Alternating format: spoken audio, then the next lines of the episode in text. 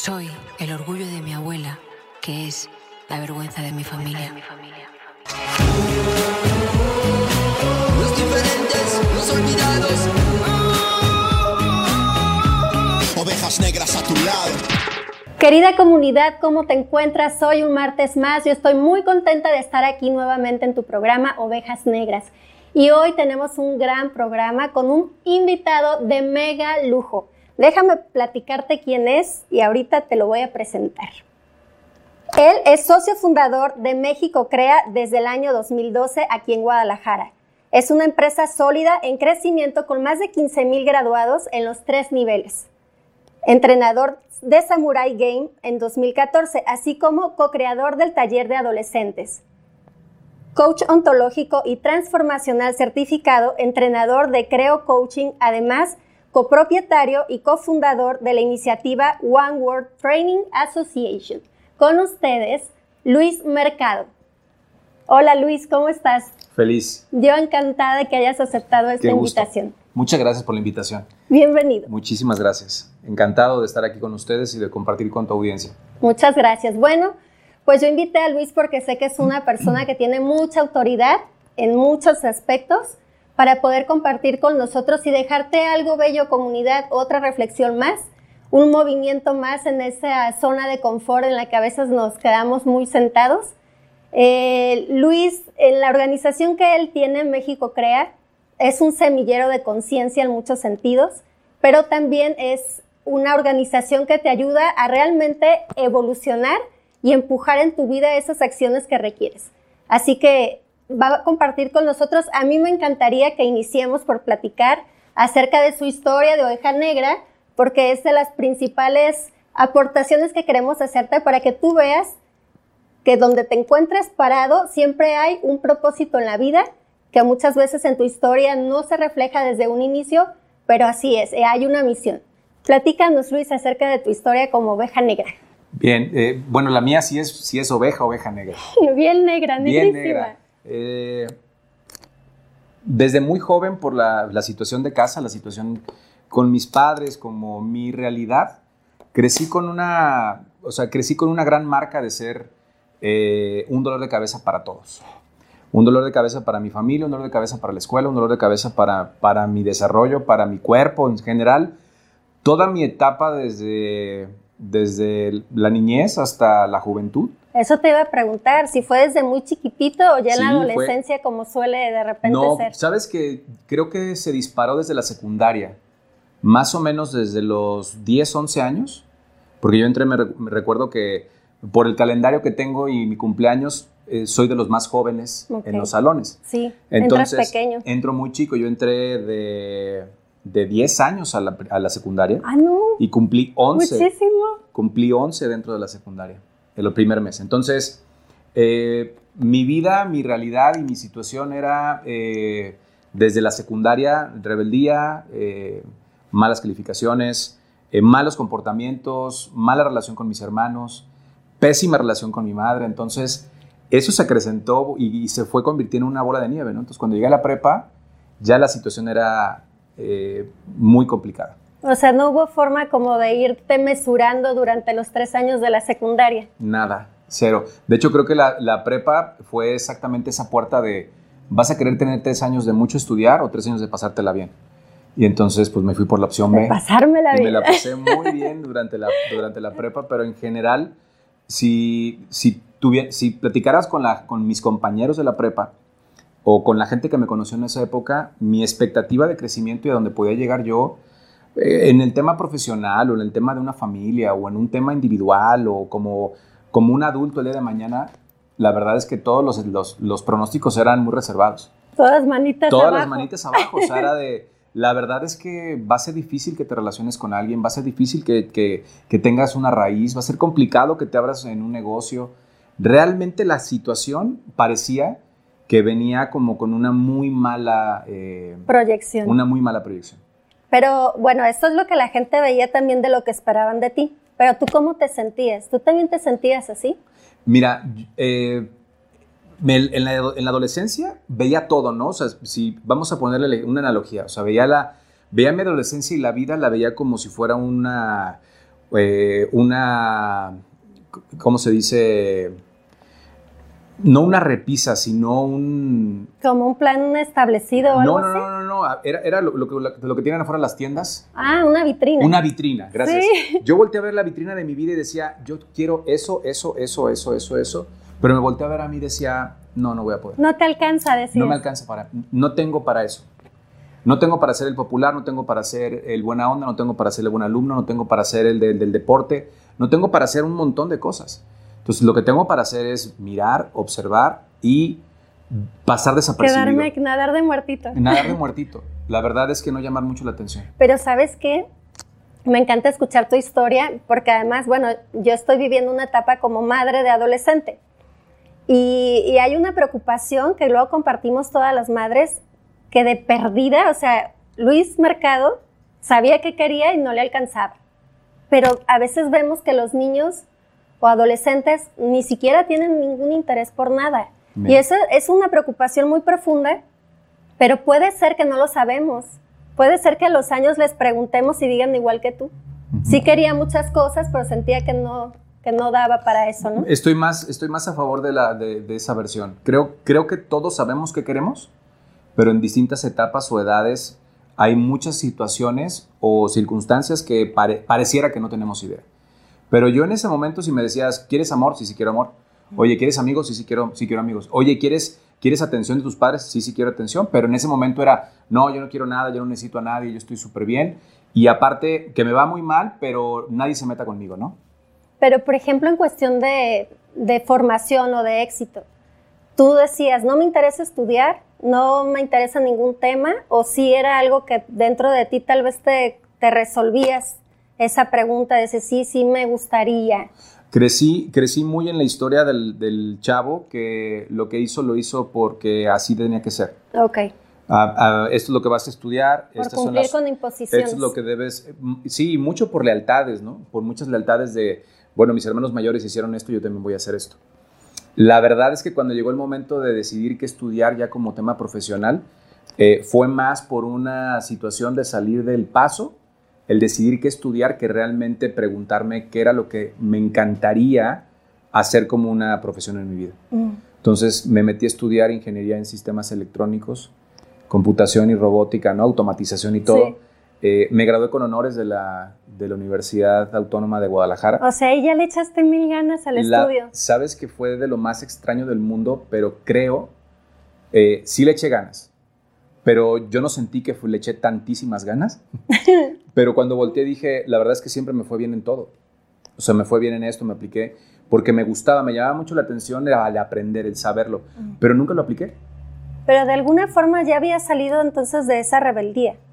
Ya estaba saliendo de esa rebeldía. Fíjate que en ese punto la carrera era un acuerdo. Mi mamá me dijo, te vas a ir a vivir a otro, a otro país porque ese era mi plan. Yo termino la prepa y yo me voy a ir a trabajar a otro país. Tenía ya un plan, tenía un amigo, teníamos dónde íbamos a llegar, todo.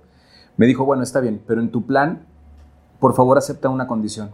Termina una carrera antes de irte. Qué lista, ¿no? Termina una carrera antes de irte. Y la verdad es que mi mamá muy Déjame anoto inteligente el tip. muy inteligente, me dijo, elige la carrera que tú quieras, estoy en el momento de poderte apoyar para que tú estudies y pagarte una carrera profesional en una universidad privada, no la, no la eches a la basura. Y decidí hacerlo. La verdad es que me movió muchísimo, porque en ese proceso de mi universidad, pues todo cambió y ya jamás me fui a vivir a otro país. Cambió toda tu perspectiva y tu horizonte. No, sí fue muy lista la mamá. Lo Mi que, mamá supo el que no exactamente... supo, el que no sabía dónde exactamente se dónde. estaba metiendo eras tú. Sí, sí, de alguna forma. Y, y el, resultado, el resultado de haber terminado ese proceso eh, fue recuperar muchas partes de mí.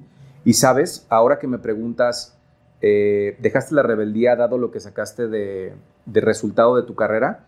La verdad es que sí me sentí muy orgulloso cuando, bueno, primero me preocupé porque todo el mundo lo, ll- lo llamaron, lo nombraron para entregarle su título, entregarle Ajá. todo. A mí y a otro compañero nos nombraron y dije, uy, Ay, no. algo debe haber pasado, ya estoy en algún problema, ¿qué me faltó? y cuando empezó ahora la presentación de quiénes eran los que iban a hacer, eh, se iban a titular y aparte iban a titularse con honores, y escuché mi nombre y yo dije, ¿en serio soy yo? Yo estaba feliz, feliz, feliz. Y, y la verdad es que fue algo que sí transformó en ese momento a esa, esa parte de la historia de la oveja negra. Y esas graduaciones de la autónoma, yo también soy egresada de ahí de la carrera de Derecho, son épicas. Si no te las hacen así como las películas, eh, fue también para mí de los momentos más emotivos de mi vida. Eso es cuando dices que te vas a morir y algo vas a ver, voy a estar ahí yo haciéndole así con el título a mis padres. Sí, sí, sí, sí, no, aparte todo el proceso, todo el proceso anterior, la parte de la titulación, eh, todo, todo lo que venía, ya empezaba yo a aplicar en entrevistas para ver algún trabajo. Eh, fui a un par de entrevistas y nunca me quedé para aplicar. Y me cambié completamente de rubro y me volví otra vez un poquito oveja negra. A ver, ahorita nos cuentas esa segunda parte. O sea, para este, nada más, si para este punto ya te habías quitado todas esas etiquetas que de alguna forma te limitaban o te condicionaban en tu propia mente, bueno, si mis padres, la gente de la escuela, mis amigos, todos estos dicen tal o cual cosa de mí, pues como que sí se las vamos comprando de alguna manera. Y se vuelven unas etiquetas que, se, que van formando nuestra personalidad incluso. Para ese tiempo de graduarte, ¿ya te habías deshecho de muchas de las que traías desde la infancia? Sí, ya me había, ya me había quitado muchas, muchas, muchas. Y ahorita que lo dices, estaba, estaba recordándolo y lo que lo que distingo muy claramente es que yo estaba claro que me iba a ir. O sea, una parte de mí decía, esto lo estoy haciendo mientras, me voy. Te relajaba. Entonces, había una parte de mí que no estaba, eh, no me preocupaba en el sentido de, de lo que los demás esperaban o no esperaban. La verdad es que disfruté el proceso. Y como lo disfruté, creo que claramente se notó. Y aparte, en esos años, eh, tomé muchos cambios, muchos cambios personales, muchos cambios económicos. Me recuerdo que compré mi primer, compré mi primer carro, ¿no? Que fue completamente algo que yo había ahorrado. Tenía 20 años. wow, un logro personal. Y lo compré así de agencia y un carro que yo quería. Entonces, como que empecé a tener muchas pruebas de, de menos a más de que había cosas que la verdad es que no eran como yo les había pensado durante tantos años, de mí. Pues mira, eh, comunidad, titulamos este programa La Maestría de la Vida. Y anótate ya ahí el, primer tip, porque lo que nos acaba de decir Luis nos revela esto. O sea, tú tienes que disfrutar el proceso. Y muchas veces para disfrutar el proceso está padrísimo pensar en que dejes de esperar el resultado al 100%. Ya me corregirás si no va por ahí lo, de, la lo de la maestría, pero creo que sí, es así. O sea, nos ponemos expectativas a veces tan altas y a veces que no son de nosotros. Y entonces vamos por ahí como nerviosos, ¿no? Haciendo las cosas bajo una presión diferente. Y aunque sea algo que nos gusta, le quita muchísimo el disfrute cuando estás queriendo alcanzar la expectativa y el proceso se te vuelve a veces un calvario. Entonces, qué, bonito o sea, que, hayas vivido esto, de decir yo, ya no me importaba el resultado, disfruté el proceso y justamente esa fue la magia, porque te llevó al resultado. Exactamente, exactamente. Y, y ahorita que hablemos de los pasos de la maestría, el ejemplo nos va a servir muy bien para poderlos ilustrar. Muy bien, platícanos la segunda parte de Oveja Negra. Porque, perdón, esta oveja negra que nos platicó parecía un chico que no tenía un propósito, pero hay otra historia de oveja negra donde se revela el propósito de lo que estás haciendo ahora, ¿verdad? Así es. Eh, en la segunda parte de, esta historia eh, viene, viene la parte de mi juventud donde, donde me doy cuenta que puedo alcanzar muchas cosas, que sí podía lograr una relación con alguien, que sí podía tener un lugar donde me, me sentía respetado, me sentía parte de, de la gente, pero en este lugar eh, uno de los momentos más, más grandes que viene, vienen a mis 22 años. Y la historia eh, es, es, muy simple. Llego a un proceso de trabajo personal donde rápidamente, antes de eso, yo venía trabajando desde los 16 años en restaurantes, en bares, y luego ya a los 19 brinqué a la vida nocturna. Entonces salía yo de trabajar a las 5 de la mañana y entraba a la universidad a las 7 de la mañana. Entonces dormía una hora y después iba a clases y me dormía en, a las 12 del día tenía otro descanso y luego después iba al gimnasio y luego completaba clases. Entonces, en ese proceso eh, había una parte todavía de la oveja negra y la oveja negra de lo que veía en la noche, ¿no? Las situaciones que ocurrían, Sí. la, la- la- to- Todo todo este- toda, todo la, toda la oscuridad del ser humano, ¿no? Todo lo que ocurre cuando Todas cae. las sombras. Toda la sombra, todo lo, que, todo lo que hacemos cuando nadie ve y cuando todo es oscuro y cuando la gente está obviamente alcoholizada o enfiestada, o tantas cosas, Entonces, drogada. ¿estabas envuelto en eso o estabas como observador? No, estaba completamente inmerso en eso. Ok. Completamente. Eh, Ella, era- yo era el alma de la fiesta. Ah, Entonces, cuando llega ese proceso, a los 22 años, exactamente llega un momento de, de impacto para mí, donde me acuerdo en este proceso personal de trabajo que había muchas cosas debajo del chavito confundido o del, o del, o del joven que ya estaba muy listo para comerse el mundo, que era que había una gran parte de mi corazón, de mi compasión, de mi ternura, de mi libertad, de mis ganas de poder inspirar a la gente, tanto de lo que yo había recordado de niño que había dejado en el camino. Y en ese momento que lo recordé, me pude dar cuenta en mucha gente también en ese proceso, que había mucha gente también que de corazón, de una forma auténtica, lo deseaba. Y cuando volteé a ver eso, fue como un, wow, o sea, hay una esperanza y hay mucha gente que quiere lo que yo estoy, lo que yo estoy sintiendo. No estoy, no estoy solo en ese lugar. Y cuando volteé a ver esa parte, para mí fue un momento de decir, ahora nada me detiene. Porque ya no soy un niño que no lo pueda hacer, ya no soy ya no soy un adolescente que está confundido, rebelde sin causa. ya no. estoy en un lugar donde puedo tomar una decisión de hacia dónde quiero caminar mi vida. Y en ese momento, en ese, en ese punto, a esa edad, todo empezó a convertirse en una historia completamente distinta en mi vida. ¿Fue un llamado a través de, de alguna acción que te llevó a un quiebre o, o solo un día te cayó así como el 20? De, Entre, entre el año de mi edad, entre los 21 y los 22 años, viví uno de los años más acelerados y excesivos de mi vida. Y en ese momento tuve una ruptura muy fuerte con una pareja. Y me dolió tanto lo que había vivido en ese momento que ese dolor me llevó a buscar alguna forma de poderlo manejar y lidiar con él, porque no sabía cómo manejarlo. ok. Entonces, sí fue un quiebre, sí fue un momento importante para, para volver a decidir hacia dónde quería ir. Yo sé que fue el enorme regalo de esa ruptura. El- El, Exactamente. que te pusiera en la intención de la búsqueda. Y sabes, cuando lo sumé me di cuenta que no era la ruptura, ¿no? Que la Sí. ruptura nada más fue, Era el, mo- pretexto. fue el pretexto para sacar ese momento, pero que había tantas situaciones que yo había guardado y tantas cosas que había decidido que ya no tenían ninguna necesidad de volverse a poner en mi vida o de abrirlas, que cuando empecé ese proceso fue como de, wow, ahora entiendo por qué estaba en ese lugar cuando estaba en mi adolescencia, ahora entiendo por qué en mi juventud empecé a hacer lo que estaba haciendo. Entonces fue un gran regalo de darme cuenta que había tanto por hacer y tanto por disfrutar, pero no desde aquí, desde aquí. Y eso para mí fue un, como, gran parte de mi batalla era tapar mi nobleza y tapar mi bondad Mm. y ponerla en un lugar donde la- ¿Protegerte? proteger y la gente viera otra parte de mí que fuera como respetable o como inteligente o como buena onda, pero no había una parte de mí que pudiera poner eso a los demás y me moría de ganas. Me moría de ganas de ponerlo. de quitarte la máscara que te habías creado. Completamente, completamente. Entonces, el ver esas dos partes sí fue algo muy, muy trascendental. Sí, porque de lo que me platicas, pues es como evidente que tocaste con tu esencia. Porque cuando somos niños lo sabemos. Yo también ya lo he compartido antes. Cuando, cuando eres niño, tienes tan claro a qué vino tu alma, ¿no? Y conforme te educan y, co- y conforme vas como adquiriendo información de todo el medio ambiente en el que vives y te desarrollas, se va difuminando la esencia. Sí.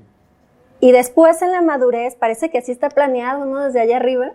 Porque en la madurez es cuando tienes estas situaciones que te mueven como, como terremoto de repente para que vuelvas atrás, para que vuelvas y toques con eso. Y no es que sea algo pasado, sino que en la infancia está como muy a flor de piel y lo puedes identificar. Ahí estaría bien padre que hiciéramos ejercicios con los niños, ¿no? Que escribieran o expresaran de alguna manera cuál es como el propósito al que vinieron, porque ya sabemos que se les va a olvidar y que lo van a andar buscando cuando sean adultos.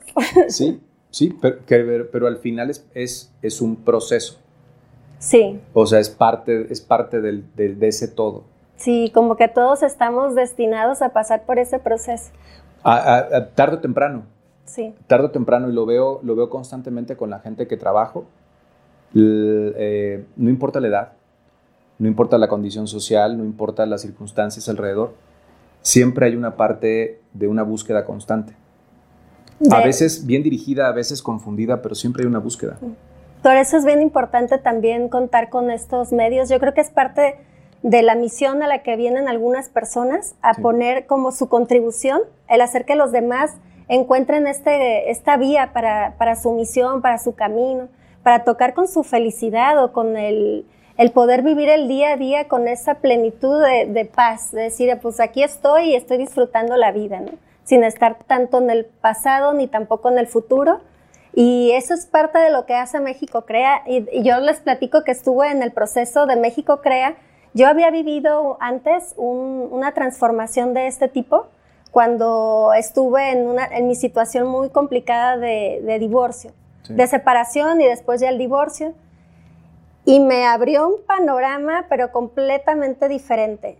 Y sané muchas cosas. Fue el inicio de sanar, porque es un proceso también sanar, ¿no? No es arte de magia. Pero cuando yo supe de esto, por un buen amigo mío que me, que me invitó, Héctor, a, a retomar este tipo de entrenamiento, yo lo hice con la finalidad de sumar herramientas para apoyar a otras personas, porque ya empezaba yo camino de, de pues ese deseo de contribuir. Y que me vuelve a dar unas sacudidas el proceso. Así es. Entonces te das cuenta que es de no acabar, que la verdad sí hay que estar constantes en un crecimiento, pero el propósito de la, de, de la misión que tiene México Crea, que yo creo que está pero totalmente hecho a algo que nace de tu corazón, porque además Luis en los procesos se da, como persona se da, y todos que estamos ahí participando y tratando de aprender, captamos la esencia de él. Por eso todo el mundo sale amándote, porque, porque se da como persona y tú lo puedes sentir y lo puedes ver.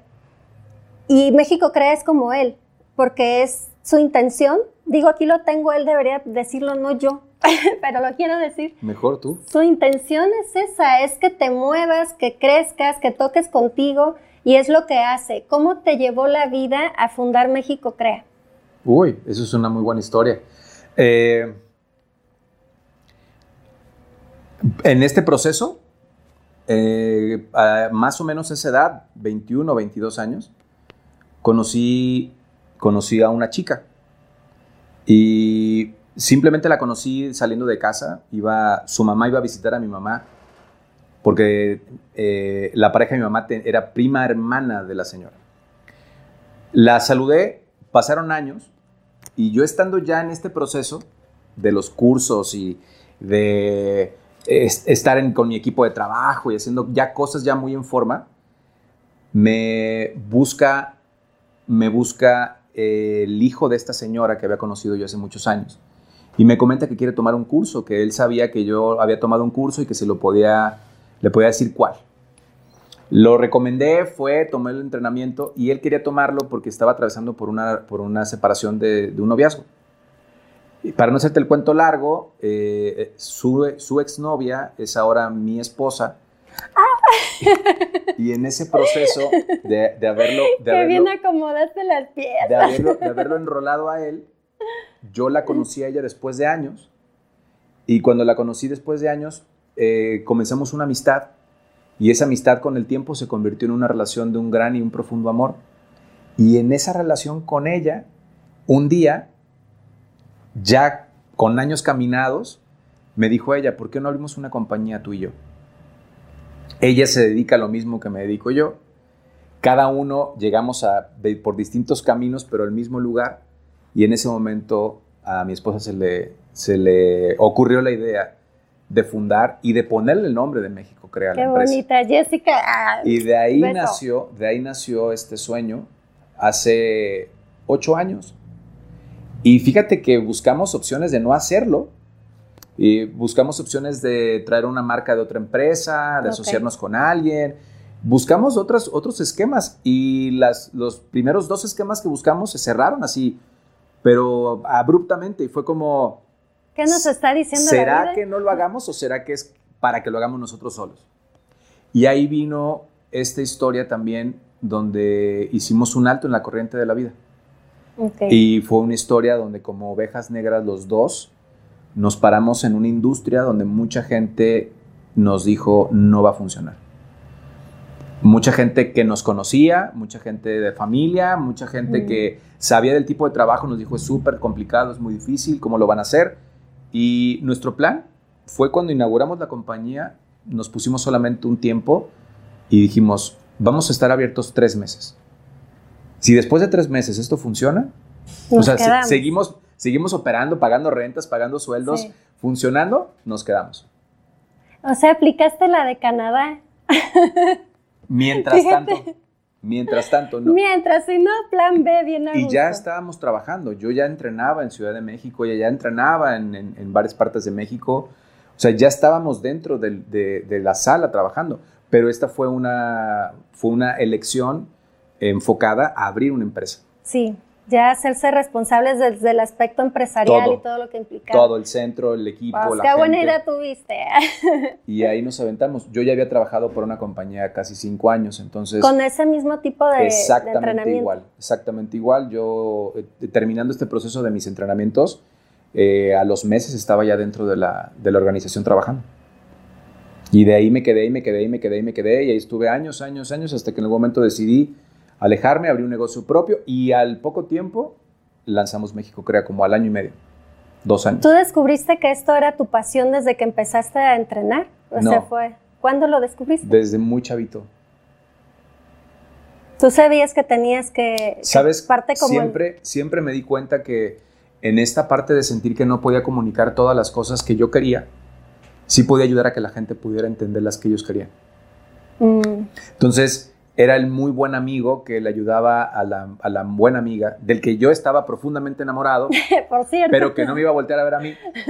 ¿Cómo sí estar con el buen amigo que era mi vecino y porque era un buen, era un buen partido y un tipazo? no. Y entonces yo era el que estaba ahí, era el hombro que, con el que lloraban, era el buen consejo, era, era el que siempre estaba buscando apoyar. Siempre. Y esa parte, cuando la, o sea, algún día me preguntaron, ¿cuándo te diste cuenta de que esto era tu, tu vocación? La verdad es que desde muy niño me di cuenta que siempre me interesó meterme en la vida de los demás. Siempre me interesó ver qué pasaba. Influir de alguna siempre forma. ver ¿verdad? de qué forma. Yo creo que también muy, muy empujado por encontrar la forma de hacerlo para mí. Sí. Y entonces a través de hacerlo para los demás, ahí había esa ambivalencia, ¿no? Sí, eso es como de los principios de la sanación. Sanar a otro para sanarme a mí. O al sanar a otro me sano yo. Sí. Pues qué hermoso, qué bonita historia. Platícanos acerca, bueno, vamos a entrar de lleno al programa porque también Luis tiene unas cosas bien interesantes que está arrancando para la gente, en- adaptadas a esta época donde quedes en casa, ¿no? adaptadas de alguna forma sin que pierdan su esencia, sin que pierdan su éxito y ahorita nos va a platicar.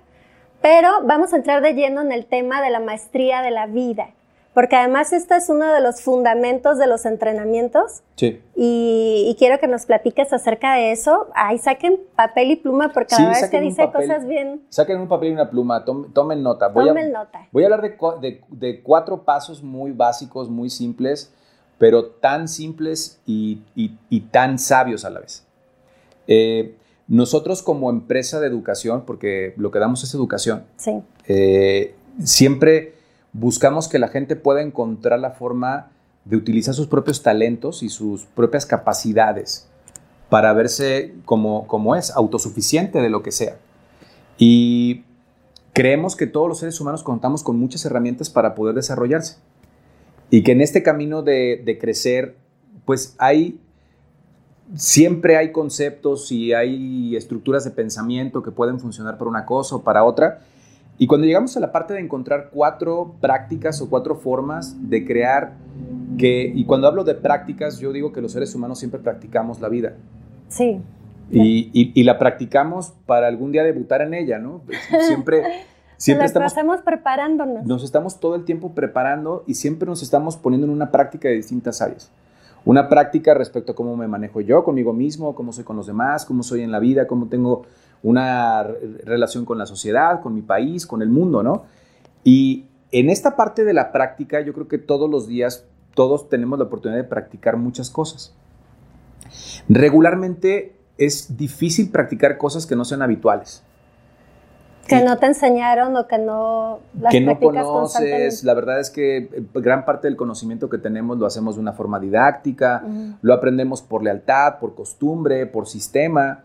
Ya cuando somos quizás grandes, y a veces no, pero en algunas ocasiones, nos paramos a preguntar cosas y a, a desafiar conceptos de la vida, ¿no? Sí. Entonces, hablándote de la, de la maestría de la vida, yo creo que la maestría habla de poder tener esa capacidad de práctica sobre las cosas y practicarlas tantas ocasiones que seas un, un maestro al hacerlo. Que puedas también darte cuenta de cómo lo puedes utilizar para enseñar a alguien más, ¿no? Entonces, los cuatro principios de la maestría están basados, el número uno está basado y el primero es estar dispuesto a intentar algo nuevo. Estar dispuesto a intentar algo nuevo. ¿Qué significa estar dispuesto a intentar algo nuevo? Tiene muchas áreas que cubrir, ¿no? Sí, es amplio.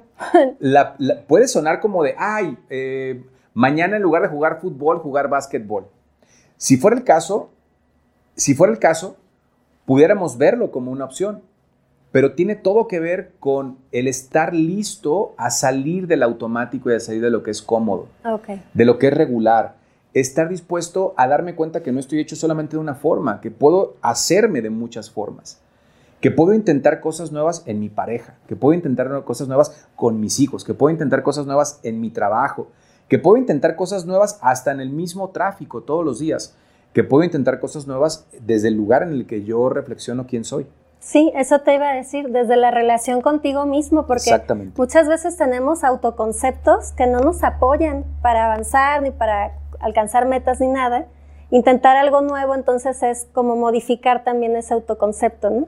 Estar dispuesto a, ¿sabes qué? A sorprenderte. Mm. a maravillarte, a confrontarte. Y ahí- ahí vamos con el segundo punto. Pero en este primero, tienes que hacer un previo análisis de decir, ah, bueno, pues estos son mis constantes para poder ver cuál es lo nuevo. Yo creo que es muy rápido darte cuenta de qué es lo que puede ser nuevo y puede ser muy desafiante. Solo cuando lo piensas y dices, no, en la vida haría eso, Eso. ese es un buen nuevo. Ese es un buen nuevo. Sí. No un buen nuevo que sea como, ah, voy a seguir haciendo como que lo mismo que estaba haciendo, pero ahora le voy a poner un poquito de maquillaje. Un poquito más temprano. Lo voy a Ah. hacer media hora antes. No, no, no, está dispuesto a operar desde un lugar que sea, que sea, sea completamente nuevo, que no sea habitual. Que me mantenga a mí alerta de todas, las, de todas las señales, que me ponga atento de todo lo que requiero estar presente. Ok, entonces intentar algo nuevo en todas las áreas de tu Intentar vida. algo nuevo en todos los significados que quieran. Yo le digo a la gente que todo en la vida es una conversación y que en una conversación podemos llegar de este punto a este punto con un solo concepto Sí. o de este punto a este punto con un mismo concepto. Si estamos dispuestos a poder profundizar en que la conversación radica completamente en mí.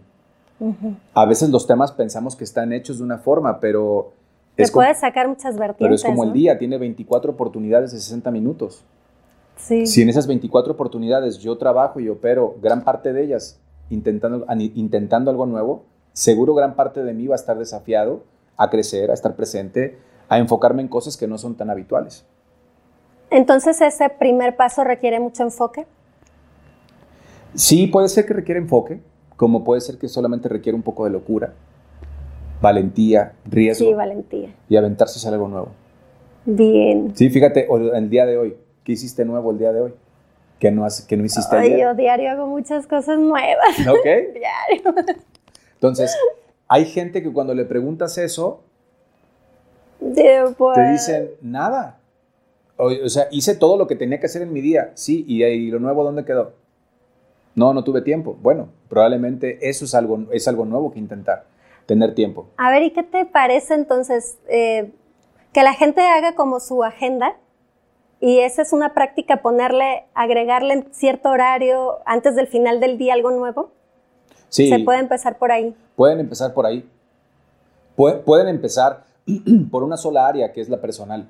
Y pueden decir, de forma personal, que voy a intentar que nunca he intentado que sea nuevo? Ah, voy a intentar el día de hoy, voy a salir de casa vestido de una forma que no lo hago regularmente. Ok. Por ejemplo, la mujer, no me gusta arreglarme para ir a mi trabajo de tal forma, pero este día voy a ir arreglada, me voy a lasear, voy a poner esta práctica nueva en mí. Y en ese movimiento seguro va a tener un impacto en muchas cosas y en gente donde van a voltear a decir, ¿Qué pasó? hay algo nuevo en ti. Y eso también te apoya a que tengas como nuevas, eh, como conexiones neuronales internas o que convenzas tu subconsciente de otra forma? Las dos cosas. Tienes la oportunidad de crear nuevas, nuevas, nuevos vínculos a nivel neuronal. Tienes la oportunidad de trabajar en tu presente continuo, en reinterpretar tu pasado, en reestructurar la forma en la que quieres tu presente y empezar a crear el futuro que quieres en este momento. Entonces, en ese lugar tiene todo que ver. Bueno, pues a- tarea. A este, Intentar el- algo nuevo. Intentar algo nuevo. Intentar Paso algo nuevo, uno. primero. Segundo, estar dispuesto a sentirte incómodo. Oh, wow. Conscientemente, ¿sabes? sí, conscientemente. Conscientemente, estar dispuesto a decir, voy a estar incómodo. o sea, programarte la incomodidad. Sí, y, y cómo, cómo, lo, cómo lo pudiéramos entender el estar dispuesto a sentirme incómodo. Pues eh, tiene mucho que ver con el primero de hacer algo nuevo. Ajá, Pues si voy a hacer algo nuevo es porque no estoy acostumbrada a hacerlo, entonces posiblemente no esté, no caiga tan en blandito con mi plan. Tal vez me incomode, tal vez requiera un esfuerzo diferente de mí, desarrollar un poco una personalidad que no tengo o quitarme un poco la máscara que traigo puesta, ¿no? todas. Entonces, los seres humanos vivimos a través de patrones de repetición, ¿no? y, y bueno, un patrón es una repetición como tal, pero los seres humanos vivimos, somos estructuras de conocimiento y vamos practicando la vida de una cierta forma y la vamos, la vamos repitiendo, la vamos haciendo cíclica, porque es lo primero que, que aprendemos a hacer. Sí, ya les había dicho, somos información, aquí el maestro lo está. Todos, todos, todos los seres humanos somos, somos, eh, somos bloques de concepto, así como todas las religiones, filosofías, civilizaciones son estructuras de pensamiento.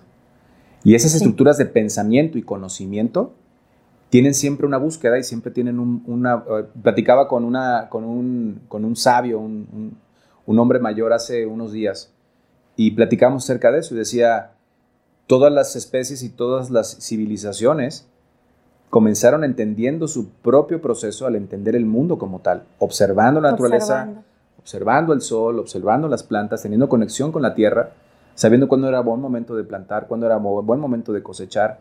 Todo ese proceso nos lleva a nosotros a ser un cuerpo de conocimiento constante. Y en este, y en este cuerpo, como tal, siempre estamos buscando sentirnos cómodos. Sí, Siempre. le damos la vuelta a la incomodidad a como de lugar. Y la, y la comodidad siempre viene, de- viene como una parte del hábito. Siempre busco tener cosas que sean habituales y practicadas para poder de alguna forma dominarlas y no sentirme incómodo con hacerlas. ¿Y eso viene de la intención de supervivencia? Sí, viene como una parte de la supervivencia. Ok. Porque Y- a veces nos quedamos en el básico, ¿no? En el Sí, claro. resuelvo la supervivencia y por eso no trabajamos mucho en esta parte de trascendencia del espíritu o, o alcanzar nuestras mayores metas porque estamos en la supervivencia.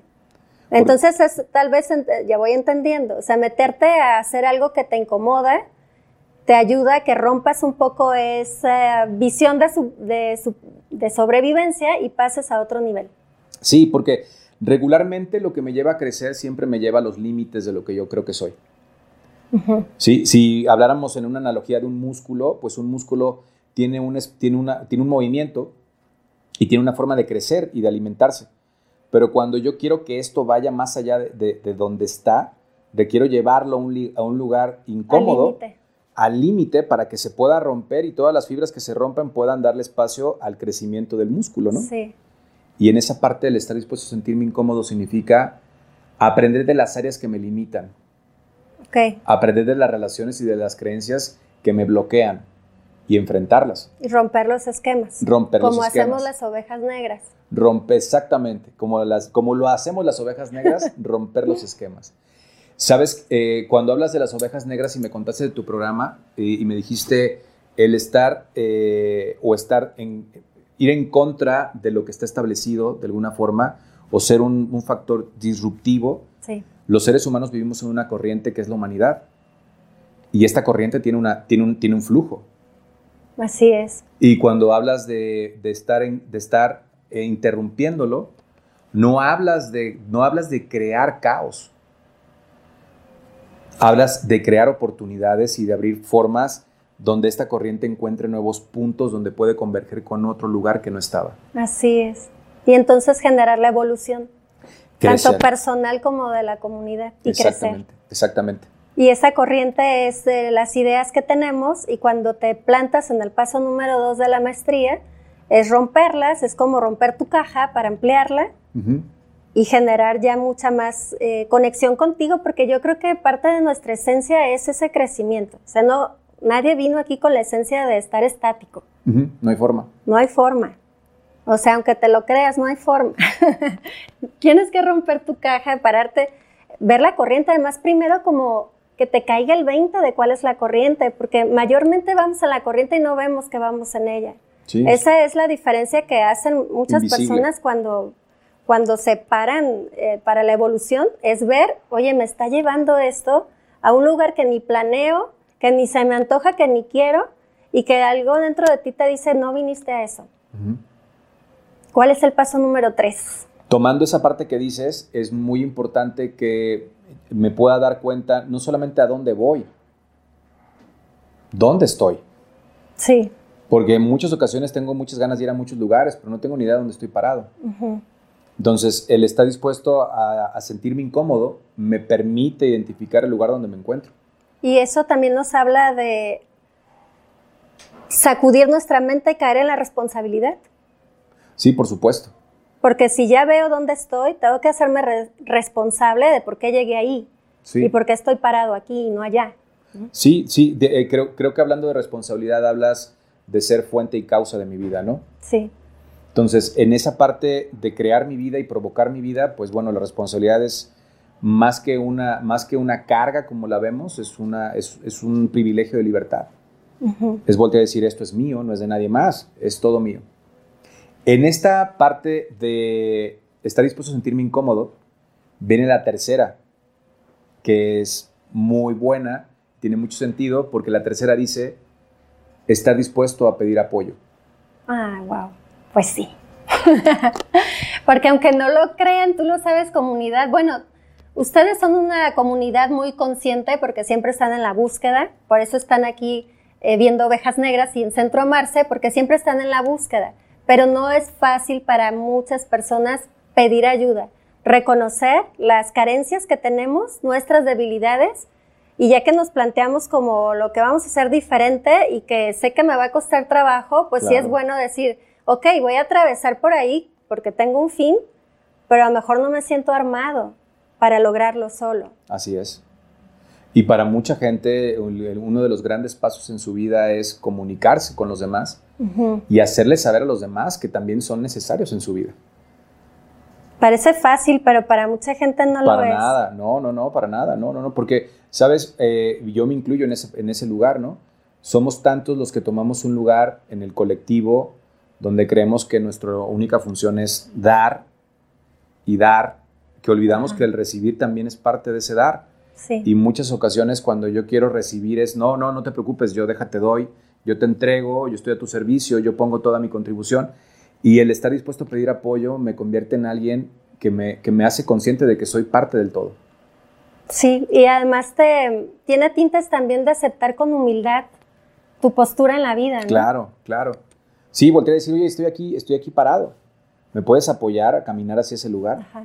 Y eso tiene, habla de muchísimo aprendizaje, sabiduría, compasión, conexión y, y estar dispuesto a estar en comunión con alguien. Sí, Yo creo que una de las grandes partes tan difíciles que vivimos es la indiferencia y la separación. Aun cuando estoy aquí pegado con alguien, puedo ser tan indiferente de no, de no conectar con él o con ella, ¿no? sí, yo creo que eso sucede mucho cuando no estás conectado contigo. Porque También. cómo conectas con los demás si no entiendes ni siquiera la conexión contigo mismo. A veces sí, pues todos tenemos esa voz interior, pero creo que muchos optamos o u optan por estar como distraídos de esa voz interna. Entonces, si tú no te escuchas a ti mismo, difícilmente vas a escuchar a los demás Así es. y mucho menos les vas a pedir ayuda. Exactamente. Sí, porque, ah, eh, mira, yo me acuerdo hablando de la, de la historia del chavito. El chavito quería, que- quería pedir apoyo, obvio que quería pedir apoyo. Pero no obvio, sabía cómo. obvio que quería gritar a todo el mundo, apóyenme. Pero era mucho más grande el miedo del rechazo que el decir, voy a pedir el apoyo que requiero. Sí, además quiero que sepas algo, comunidad, a lo mejor ya lo sabes, pero te lo voy a decir. Todos venimos a este mundo con las heridas del alma. porque las heridas que traemos cada uno son un puente para poder evolucionar, precisamente. Si no tuviéramos estas heridas, es como que nos faltó el vehículo que nos va a llevar y nos va a impulsar a nuestra misión. Entonces, en esas heridas que todos traemos casi que ya de paquete, es donde debemos de reaccionar en que están ahí por un propósito, pero que para sanarlas necesitas ayuda. No es tan fácil decir, ah, ok, ya me entendí, esto es lo que me pasa, traigo esta herida, la traigo de esta vida, tal vez de la infancia o de las pasadas, lo que sea. Necesitas ayuda y estar, por eso somos, los humanos somos una, un, colectivo, por eso estamos juntos, porque si no lo resuelves tú, está el otro y está el otro y están todos los demás que con distintos entendimientos te dan su energía, su fuerza, su ánimo, su amor, su ternura, su compasión y te ayudan a entender un poco más cómo es que vas a evolucionar y cómo vas a superar esas situaciones que traes. Entonces, eh, pedir ayuda parece ser fundamental. Si no pides ayuda, no te haces maestro de la vida porque no le podrías decir a los demás cómo resuelvan sus problemas si no les enseñas con tu propia práctica a cómo buscar la, información necesaria. Sí, claro. Y, y en este paso, en estar dispuesto a pedir apoyo, y la, distinción de, la distinción en el lenguaje de ayuda versus apoyo, ahí tiene algunas cosas que aprender, pero no, no. Básicamente son la misma esencia. Básicamente es la misma esencia. Hay gente que cree que la ayuda viene de la debilidad y el apoyo viene del poder. Mm. Entonces, es una palabra, es un significado. Pero hablando de, esta, de, este tercer, de este tercer paso, de estar dispuesto a pedir apoyo, viene el cuarto y último que tiene, que es muy simple, es muy básico, pero es muy sabio. Es el que arrastra a todos los demás. Exactamente. Este cuarto y último es el más importante. Practicar, practicar, practicar, y practicar. Y practicar. Todo el tiempo practicar. ¿De qué habla este? De que la vida es una práctica diaria. De que la vida es una práctica diaria. Que los pasos de la maestría no son una receta para quitarte el dolor en los siguientes seis meses o un año, que son una práctica de vida, que son una práctica para que celebres tu vida creciendo en esos lugares, que todos los días puedes practicar y practicar y practicar y practicar y practicar y levantarte y practicar y vivir y practicar y estar en el camino más que estar esperando el resultado y más que estar esperando la, o tener la expectativa de lo que debe de ser, practicarlo todos los días. O sea, tú practica cuantas veces salga el sol. cuantas veces se meta y vuelva a salir. Practicar es lo más importante. Lo escuché alguna vez de un maestro japonés y volteó y me dijo, ¿cuál es tu práctica? Y yo dije, ¿de qué me está hablando? ¿De qué me habla? ¿Cómo que cuál es mi práctica? Y es una, es una pregunta muy amplia. Sí. Y, y, él me decía, ¿cuál es, ¿cuál es tu forma de vivir? ¿Qué haces en la vida? ¿Qué practicas de tu vida? ¿Qué practicas de ti? ¿Qué practicas de, la, de tu familia, de lo que tienes en tu profesión? ¿Y cuántas veces practicamos tantas cosas negativas, no? Y no nos damos cuenta y para eso sí somos buenísimos, para estar practicando diario. Claro, somos vehículos que estamos destinados a vivir en un camino donde todos los días la práctica va a tener dos partes, crecimiento y caídas. Eso es parte de, o sea, tiene desgaste, ¿no? Y, hay gente que voltea y me dice, oye, pero ya dime, ¿cómo le hago? ¿Cómo le hago? Nada más dime, ¿cómo lo resuelvo? Ya, yo ya quiero resolverlo.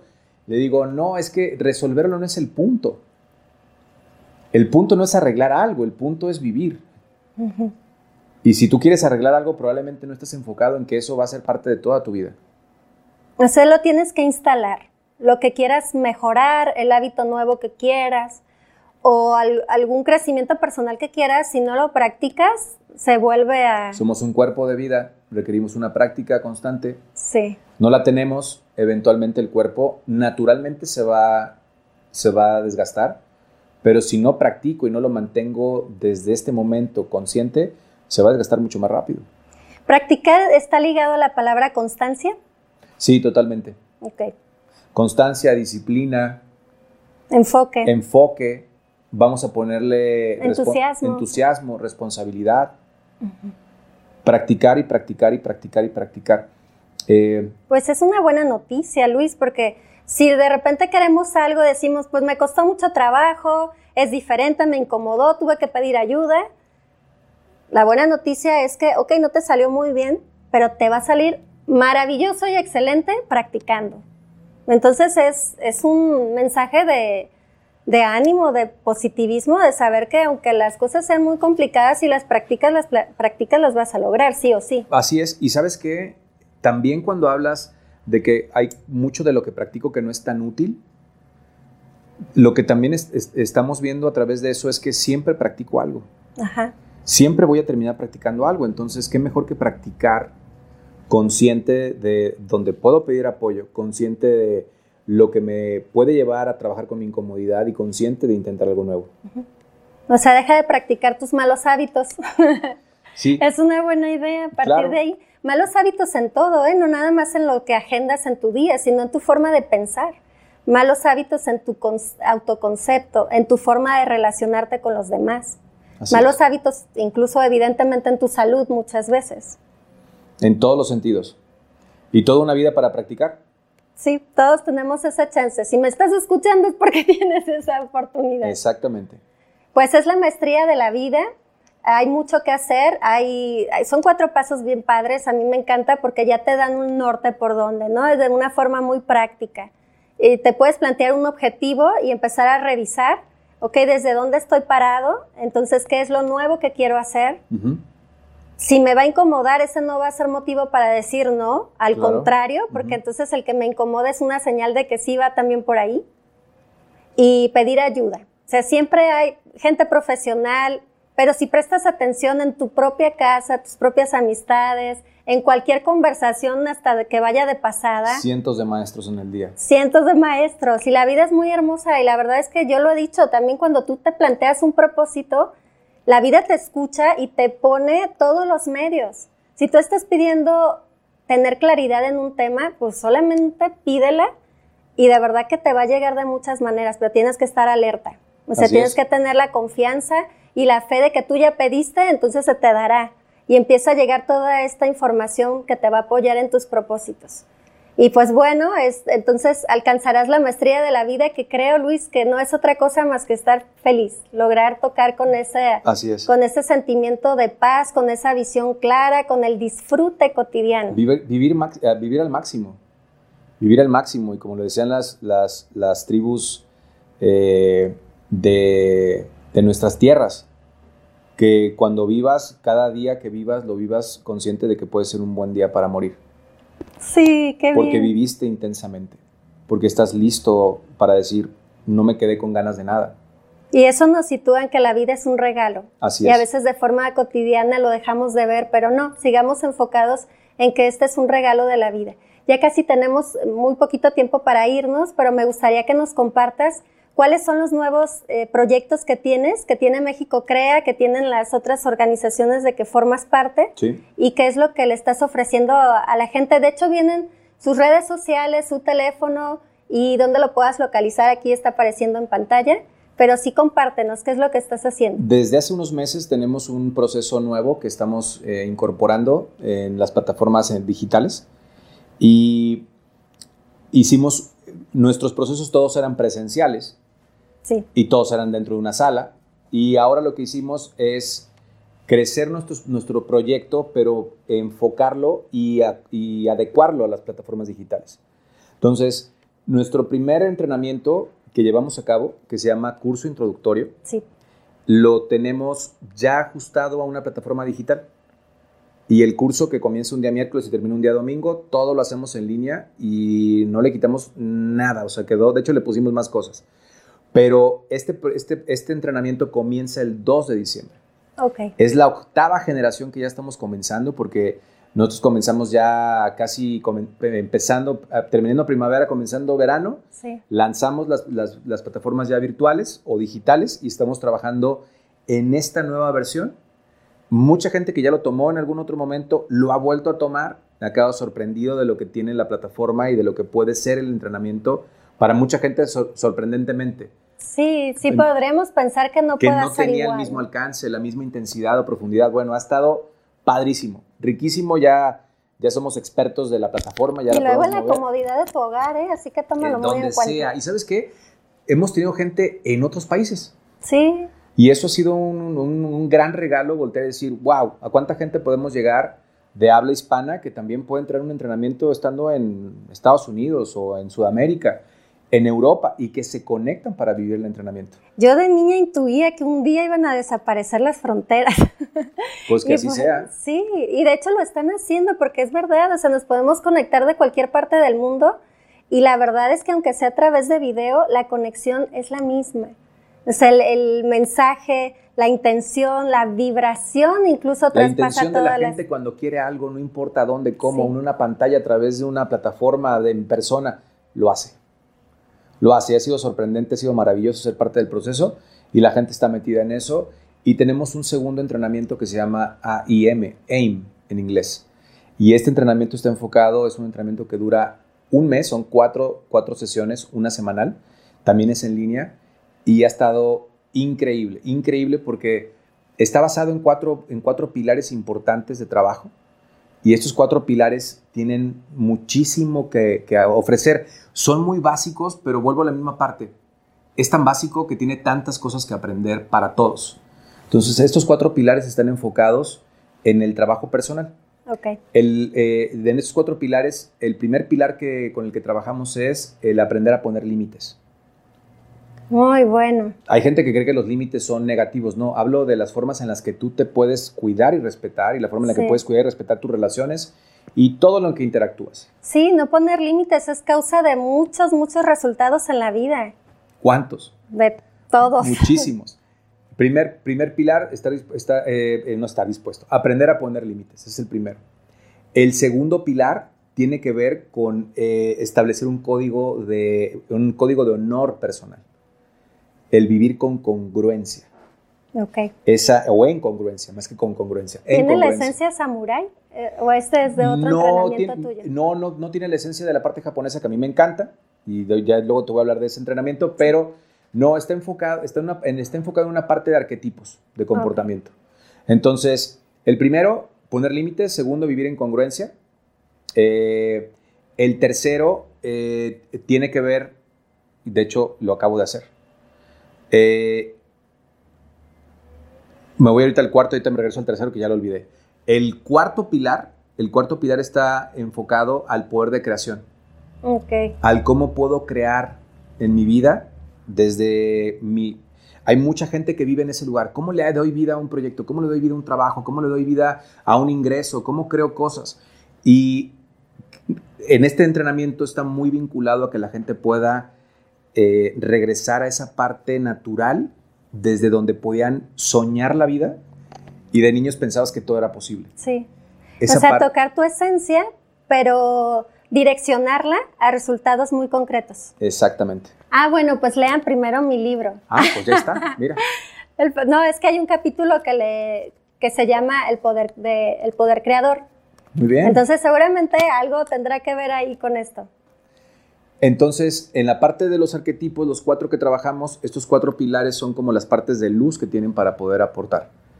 Eh, y en esas cuatro partes de luz, el objetivo es que el seguimiento de un mes, la gente pueda ver el trabajo de cómo se va desenvolviendo cada semana y cómo es el impacto con la gente. Está maravilloso Está porque muy padre. además parece ser vivencial, o sea, realmente... Sí, es vivencial. Yo sé el trabajo que tiene México Crea, no vas, escuchas y te vas a tu casa, es trabajar.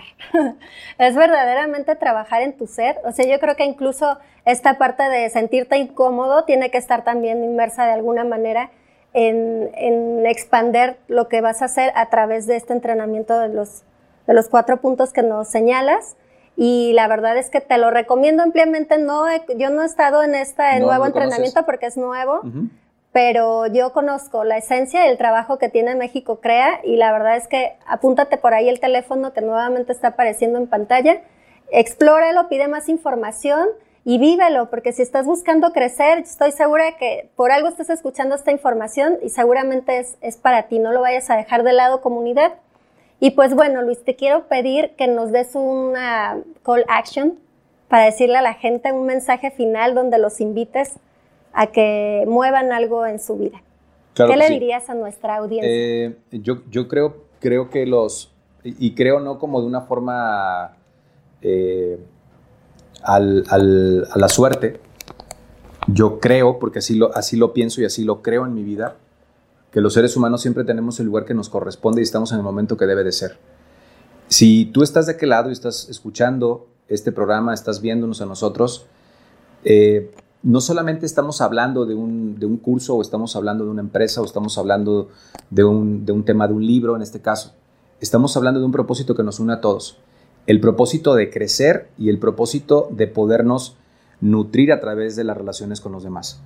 Si bien estamos en un punto, como lo hemos estado en cada generación, siempre de, de, un punto de quiebre enorme, en este momento como humanidad, qué mejor, qué mejor eh, ejemplo esta famosísima pandemia para que los demás nos demos cuenta cómo todos estamos vinculados. Y si todos estamos vinculados en este lugar donde corremos por los cubrebocas o tenemos todo un tema con no salir y cuidarnos, que me parece muy bueno y que todo el mundo esté siempre buscando su salud y que nos podamos cuidar a, eh, todos, lo que quiero dejarles claro es, si así hemos impactado e influenciado en tantas personas, ¿no? Por a través de una pandemia, ¿cómo lo pudiéramos hacer desde un lugar consciente si lo que quisiéramos es esparcir desde mi corazón o desde mi ser la forma en la que los demás nos podamos amar unos a otros? Si ese fuera el juego, si ese fuera lo que podemos crear, la verdad es que todos estaríamos conscientes del lugar que debemos de ocupar. Debería de ser esa la campaña mundial. Y, sabes qué, contagiarnos, y contagiarnos de los regalos y de la magia que cada uno tenemos, porque ese es el, ese es el propósito que tenemos aquí. Entonces yo no creo que para nadie alguien se haya conectado en casualidad en el programa ni lo esté viendo porque se le fue la única opción que tenía. Y aun cuando fuera así, te puedo asegurar que no es una casualidad. Seguro hay algo importante que tomar acción en tu vida y algo que hacer el día de hoy. Y sabes que la verdad es que todo es posible no hay límite en ese juego. Y pues Ovejas Negras también pone su granito de arena en este, en este propósito de darle amor a la humanidad, de despertar su conciencia, de caminar hacia una evolución donde seamos más unidos, más amables, más conscientes, más solidarios con todas las causas que nos rodean, que nos aquejan, que nos motivan, con todo, una conexión universal. Ese es nuestro granito de arena y te agradezco mucho, Luis, te agradezco mucho haber estado aquí en el programa. A mí se me fue el tiempo rapidísimo. Nos puedes sentar otras dos horas más. Yo creo que sí, platicando muy a gusto. Y pues te agradezco mucho el favor de tu atención, que estés aquí conectado. Dale like al programa, invita a tu, a tu gente a que nos siga. Y te recuerdo que las ovejas negras somos negras porque caminamos en nuestra oscuridad decidiendo trascenderla, decidiendo romper todo aquello que nos limita para poder encontrar nuestra luz y compartirla con el mundo. Te veo en la siguiente emisión. Muchas gracias y bendiciones. Gracias. Soy el orgullo de mi abuela, que es la vergüenza de mi familia. Los diferentes, los olvidados. Ovejas negras a tu lado.